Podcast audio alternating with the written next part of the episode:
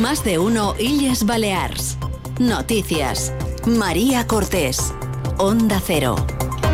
Muy buen día, es jueves 25 de enero. Baleares exhiben Fitur sus atractivos para seguir atrayendo al mercado nacional. Muchos municipios de las islas se promocionan como centro gastronómico, cultural y deportivo con eventos durante todo el año y más allá del sol y playa, mientras el Gobierno anuncia ayudas por valor de 22 millones de euros para proyectos de sostenibilidad e innovación. Enseguida repasamos lo que ha dado de sí la primera jornada de la Feria Internacional de Turismo, pero antes previsión del tiempo. Amanecemos, atención, con la alerta amarilla activada por niebla en el sur y levante de Mallorca en una jornada donde van a seguir subiendo las temperaturas. Ayer, por cierto, se batió récord en Ibiza de temperatura máxima para un mes de enero con 25 grados y medio que se registraron en San Joan de la Brilla. Iván Álvarez, buenos días. Buenos días. Hoy en las Islas Baleares comenzamos la jornada con brumas y bancos de niebla que se irán disipando a lo largo de la mañana, quedando un cielo poco nuboso y por lo tanto predominando una jornada más el anticiclón que nos lleva acompañando durante los últimos días y que provocará también un día más un ascenso de las temperaturas. Alcanzaremos de máxima los 21 grados en Palma, 20 en Ibiza, 19 en Mahón y 18 en Formentera. Es una información de la Agencia Estatal de Meteorología. En deportes, el Mallorca da la sorpresa y jugará las semifinales de la Copa del Rey tras derrotar al Girona, líder de la liga. Además, la jugadora mallorquina Virginia Torrecilla anuncia que quiere ser directora deportiva. Se lo contamos en más de uno y Baleas Noticias. Fitur 2024 en Onda Cero. Sigue la actualidad turística de nuestras islas cada día en toda nuestra programación local y regional, en Gente Viajera y en nuestras webs. Mejorar la convivencia entre turistas y residentes para renovar la imagen del destino contra la sensación de saturación puntual en las islas es uno de los retos que se marca el Gobierno en materia turística, según ha defendido la presidenta balear Marga Proens en una entrevista concedida a Onda Cero desde Fitur.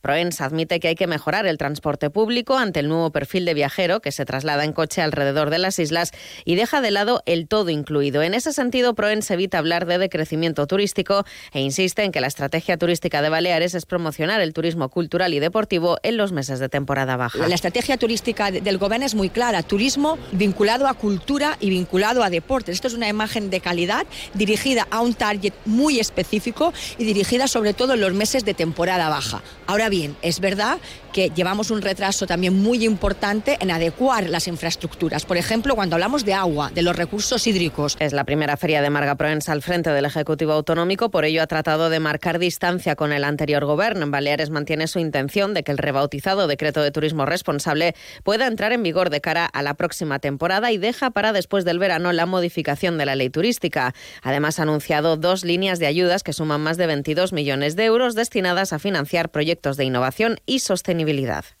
abriremos una convocatoria de ayudas de 12 millones de euros a cargo de los fondos europeos Next Generation para la innovación en el sector turístico, para empresas con proyectos innovadores y que quieran avanzar en la implantación de las nuevas tecnologías. También ha pasado por los micrófonos de Onda Cero desde Fitur la presidenta de la CAEP, Carmen Planas, que ha sido muy clara respecto al modelo turístico de las islas. Baleares no puede crecer más porque ya hemos llegado al límite. Además, ha mostrado su rechazo al aumento del salario mínimo y la reducción de la jornada laboral que plantea el Gobierno porque considera que perjudicará a las empresas de Baleares. Es muy difícil porque todos sabemos y está en la orden del día que ha faltado personal cualificado y no cualificado. Y ha sido generalizado. Hay empresas que han tenido que disminuir su actividad, sobre todo el sector hotelero, restauración, porque no tenían personal.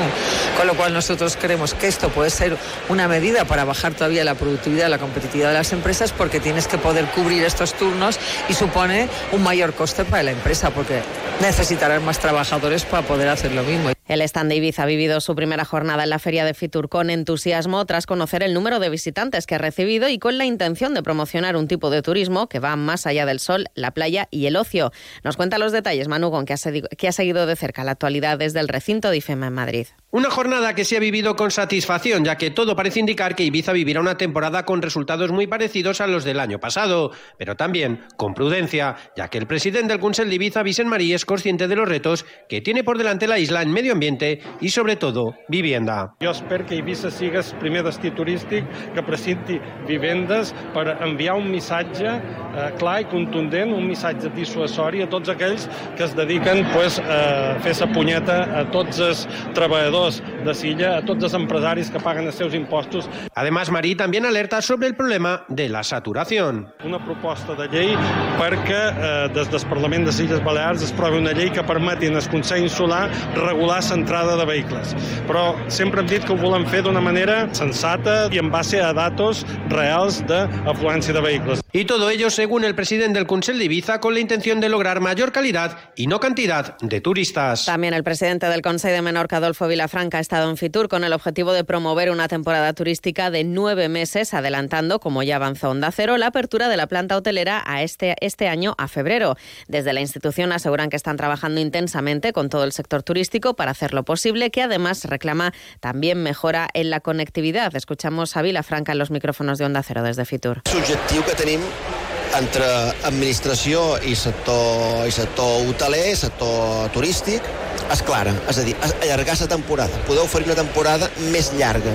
Oferir aquestes bondats també als treballadors, als treballadors que, que, que no tenen, eh, que, que veuran reduïdes la seva temporalitat. Això passa, evidentment, per la connectivitat. El objetivo de este año es mantener la conectividad con el mercado británico y potenciar el francés, así como dar a conocer la isla a nivel cultural y deportivo y poder atraer así visitantes durante todo el año. Fitur 2024 en Onda Cero. Sigue la actualidad turística de nuestras islas cada día en toda nuestra programación local y regional, en Gente Viajera y en nuestras webs. Infolegal Abogados, especialistas en accidentes de tráfico, reclamaciones de todo tipo de deudas y de gastos de hipoteca. Solo le cobramos un porcentaje de la cantidad que recupera. Llámenos al 971-720-706. Le esperamos en Avenida Argentina, esquina con calle Caro. Infolegal Abogados. Solo cobramos si ganamos.